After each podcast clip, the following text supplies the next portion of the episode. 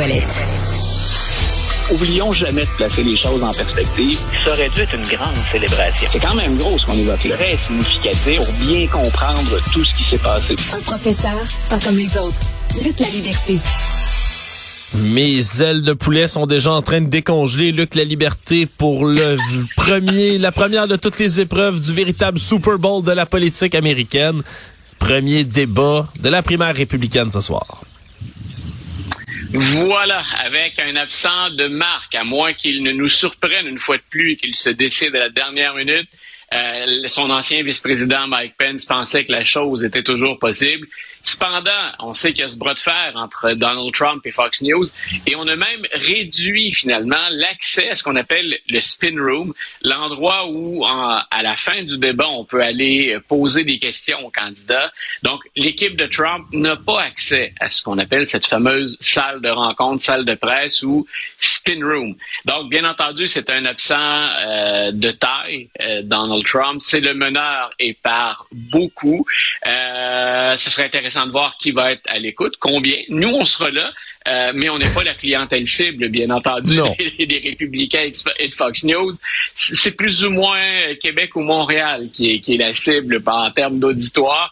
Donc, euh, ce qui va être intéressant, c'est combien de personnes vont écouter. Ça, le Parti républicain, ça les inquiète. Sinon, pour tous les autres, incluant les stratèges démocrates, c'est est-ce que quelqu'un peut sortir du lot dans le groupe de huit qui va être sur scène ce soir? Et si oui, qui? Et autour de quel sujet ou de quel thème. On sait déjà qu'il y a des gens qui vont s'en prendre à Donald Trump directement. En même temps, on ne peut pas faire tout un débat à viser l'ancien président et notre meneur. Ce serait même pas bon pour les républicains d'agir ainsi. Mais on peut s'attendre à quelques coups de gueule bien sentis. On l'avait déjà dit de Chris Christie, qui est vraiment le premier à avoir été le, le chien d'attaque républicain pour dire ce gars-là pas d'affaire là. Il est tout simplement indigne de sa fonction. Donc, il y a bien sûr Chris Christie. Moi, celui que je vais avoir à l'œil ce soir, c'est quelqu'un dont on a parlé un petit peu, mais qui a continué euh, à progresser dans les sondages.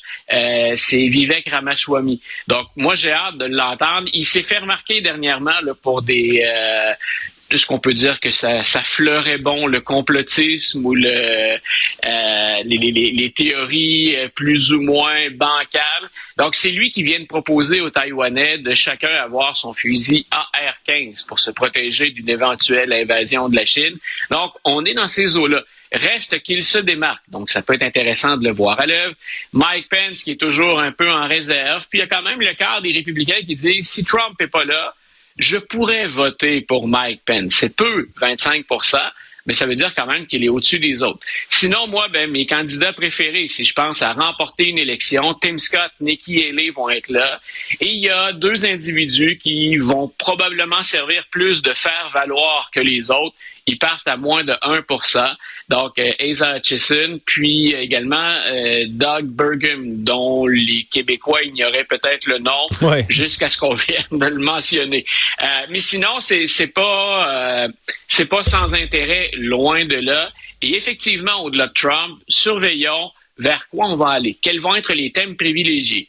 Dernière note là-dessus, en général, pour les Québécois, je dis bien en général, parce qu'on a des gens parmi nous qui sont beaucoup plus conservateurs, on a des gens qui sont même euh, pro-Trump ou pro-droite très dur, plus radical de notre point de vue, mais en général, un débat républicain, c'est déjà une expérience euh, particulière. Parce que même si on est plus à droite au Québec, on est en général assez en accord avec les services qu'on offre. On paie des impôts, on a des soins de santé, donc on a un filet social. Quand on est à droite, c'est souvent dans la gestion des services qu'on nous offre qu'on va se retrouver.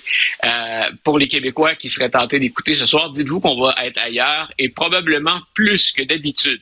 Euh, ça va être étonnant, je pense, d'entendre certains propos. Reste que ben, ça plaît à beaucoup d'Américains, ça plaît à presque la moitié des Américains. Donc, quels vont être les enjeux qu'on va mettre de l'avant? On ne peut pas être juste l'alternative à Trump. Idéalement, on aurait des idées. Quelles vont, quelles vont être les idées qui seront énoncées ce soir? Ouais, Luc, j'aime ça que tu, tu précises, tu sais, à droite, à gauche un peu, parce qu'on on, c'est important de se remettre en perspective. Hein. L'échelle gauche-droite politique, elle est fluide, dépendamment de l'endroit où vous vous trouvez dans le monde. Mais ben, c'est vrai. Puis souvent, on a l'impression, tu sais, oh mon Dieu, le Québec, hein, là, il y a du monde, ils sont vraiment à droite mais les gens vraiment, la plupart du temps, du moins, là, des gens très à droite, mettons, en politique active au Québec, sont quand même à gauche si vous prenez un spectre comme celui des États-Unis. C'est c'est ce qui est drôle. Écoute, l'homme politique qui a probablement eu la, la plus forte cote d'amour au Québec, c'est Barack Obama. Et quand on observe la présence de Barack Obama au Québec, Barack Obama est un gars de droite et c'est clair. Donc, on l'associe aux progressistes, hein, puis même à une gauche assez prononcée. C'est l'influence des étiquettes qu'on lui a collées aux États-Unis. Mais dans un contexte québécois, Barack Obama est un gars de droite. C'est même pas centre-droite à certains égards, c'est à droite. Donc, euh, c'est bien qu'on précise les points de repère à l'intérieur desquels on fonctionne. On est vraiment dans un autre pays, puis ce qu'on appelle la droite, ça va beaucoup plus loin que ce que nous appelons la droite en général. Ouais, je rappelle que Mike Pence a des propositions, par exemple, de juste supprimer l'agence environnementale des États-Unis. c'est des, c'est des promesses qu'on verrait pas vraiment euh, faites ici au Canada puis au Québec. Et heureusement, hein, j'ai envie de dire, pendant ce temps-là, ben, les procès contre M. Trump, eux, ben, la justice est en marche et ne s'arrêtera pas, Luc. Et là, ben, dans l'affaire de la gestion des documents confidentiels, top secret, entre autres à Mar-a-Lago du côté du président Trump, mais ben, là, on a un témoin dans le procès qui vient de revirer sa veste de côté. Voilà, c'est intéressant. Membre du personnel euh, à Mar-a-Lago, puis donc membre de l'entourage immédiat de Donald Trump. Jusqu'à maintenant, depuis que le procureur Jack Smith s'est intéressé à son cas, euh, lui avait une défense qui était assurée à même les fonds de campagne de Donald Trump. Donc, et c'est tout à fait légitime en passant.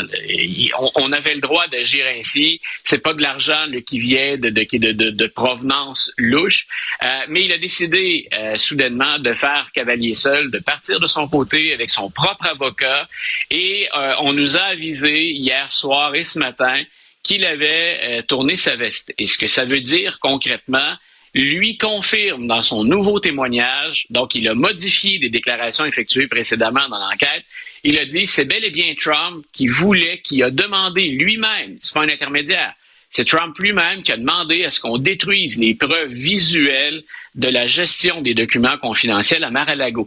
faut se rappeler que ben, le FBI avait saisi ces bandes vidéo et que dans l'acte d'accusation, on dit ben, M. Trump a tenté de les faire disparaître. Lui vient plus, plus, c'est rien de moins que de confirmer ce qu'on disait jusque-là. C'est le patron, c'est le boss qui a dit hein, au personnel, débarrassez-vous de ça, effacez-moi ça. Donc, c'est déjà euh, une confirmation, puis c'est déjà quelque chose de particulièrement troublant.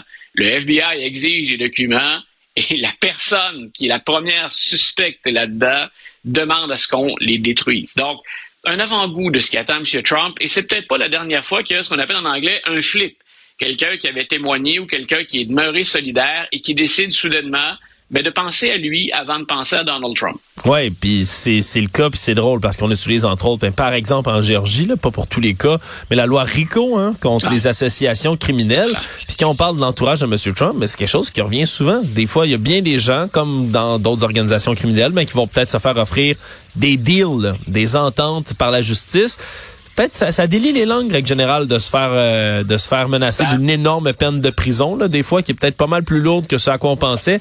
Ça met du plomb dans la tête, ça fait réfléchir, puis ça donne le goût des fois de balancer le boss, comme tu l'appelles, en dessous de l'autobus aussi, Luc. Là.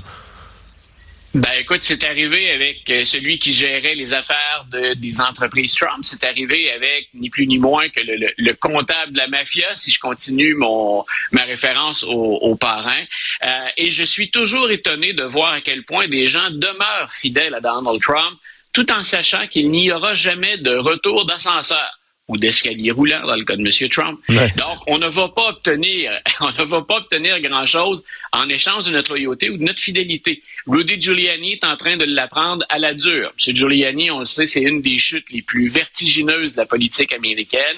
Euh, il se retrouve gros gens comme devant présentement. Euh, il est euh, endetté, donc et il est, il croule sous les factures. Puis M. Trump ne lui a pas offert de compensation ou d'aide jusqu'à maintenant. Et M. Giuliani a risqué énormément pour prendre la défense de Donald Trump et a lui-même reconnu avoir menti. Donc, personnellement, si je vais en affaires ou si peu, si j'ai une collaboration dans la vie, euh, quelqu'un comme Donald Trump, je vais m'en tenir loin, considérant ce que j'apprends Ben, en fait, il a passé sa vie comme ça, M. Trump, comme homme d'affaires, mais sur la scène politique, il a répété le même stratagème. Ouais, et c'est peut-être aussi ben ce qui risque de rendre M. Trump inéligible pour la course présidentielle. Là, c'est une nouvelle Ah. théorie qui est flottée, entre autres, par deux chercheurs universitaires, Luc. Voilà, écoute, ça fait, il s'agit de suivre les, les médias euh, un peu plus conservateurs qui s'arrachent un peu cette nouvelle-là depuis. Ça fait deux ou trois semaines que ça circule, mais dans les derniers jours, on ramène ça de l'avant. Grosso modo, ce qu'on dit, c'est Donald Trump, ne serait-ce qu'en en se montrant favorable à ceux qui ont euh, fait l'assaut du Capitole le 6 janvier, ou encore, tu référais à la loi RICO qu'on utilise pour le crime organisé, ou encore en appelant en Georgie ou en demandant à ses avocats d'intervenir en Georgie, ça ferait de lui uniquement ça, même pas besoin de procès. Ça ferait de lui un traître à la nation. Et on a un amendement dans la Constitution qui dit ce qu'on réserve comme sort à ceux qui se sont comportés comme traîtres. Ce que j'aime, moi, de la, de la, présidence Trump, égoïstement, comme, comme prof et comme intervenant dans les médias, c'est que ça m'oblige à, à, relire les petits caractères un peu partout ou les interprétations qu'on fait des textes constitutionnels. Ouais. C'est un petit plaisir un peu nerd. Chacun ses, chacun ses défauts, chacun ses manies. Après la guerre de sécession, il y a trois amendements, 13, 14 et 15, qui sont là pour dire, grosso modo, il y aura plus d'esclavage et on protège les droits des anciens esclaves. Mais dans le 14e amendement, si on va voir l'article 3, ce que ça dit, c'est que ceux qui ont dirigé les États confédérés, les États rebelles, ceux qui étaient en guerre contre les États-Unis, tous ceux qui, d'une façon ou d'une autre, ont eu des postes de gestion, ont été présidents ou ont servi dans les États confédérés, vous ne pourrez pas vous présenter donc à une fonction élective. Vous aviez fait un serment à la Constitution, vous ne l'avez pas respecté, fin de la carrière politique. C'est comme ça qu'on a écarté tous ceux qui, bien sûr, avaient organisé cette rébellion qui est devenue une guerre de sécession. Ben, les deux chercheurs auxquels on réfère, qui sont deux conservateurs, on parle pas de progressistes ou de démocrates, ce sont deux conservateurs qui ont dit, relisez bien l'article 3, et comme le reste de la Constitution, ça s'applique encore en 2023, et on pourrait très bien exclure Donald Trump maintenant. Et l'exemple qu'il donne le plus flagrant, c'est celui qui était en charge de l'élection en Georgie, qui est le secrétaire d'État. Et on dit, le secrétaire d'État, s'il le veut, peut invoquer le 14e amendement, l'article 3, et dire, c'est pas vrai qu'en Georgie, on va permettre à un traître d'apparaître sur les bulletins de vote. Si tu es le secrétaire d'État de la Georgie et que tu es un républicain, vas-tu aller de l'avant avec ça? Pas certain. Mais la possibilité était là. Et ça peut se faire de différentes manières. Ça invoquer le 14e amendement. Ça peut être des législateurs qui interviennent. Ça peut être un politicien en fonction qui dit dans notre État, il n'apparaîtra pas sur les bulletins de vote. Mais cette théorie-là ou cette interprétation-là de la Constitution, c'est loin d'être marginal. C'est pas un truc qu'on vient d'inventer soudainement mais ça fait pas l'unanimité. Donc, je vois mal un politicien tout seul intervenir dans une campagne électorale puis dire je sors Donald Trump du jeu. Mais ce qui serait intéressant, et ça, bien sûr, ben, c'est mon petit plaisir égoïste, ce serait d'entendre la Cour suprême se prononcer là-dessus. Ouais. Euh, plein de gens, plein de gens ont oublié parce que ça se présente jamais un politicien considéré comme traître à la nation. Donald Trump nous amène encore une fois sur un nouveau terrain.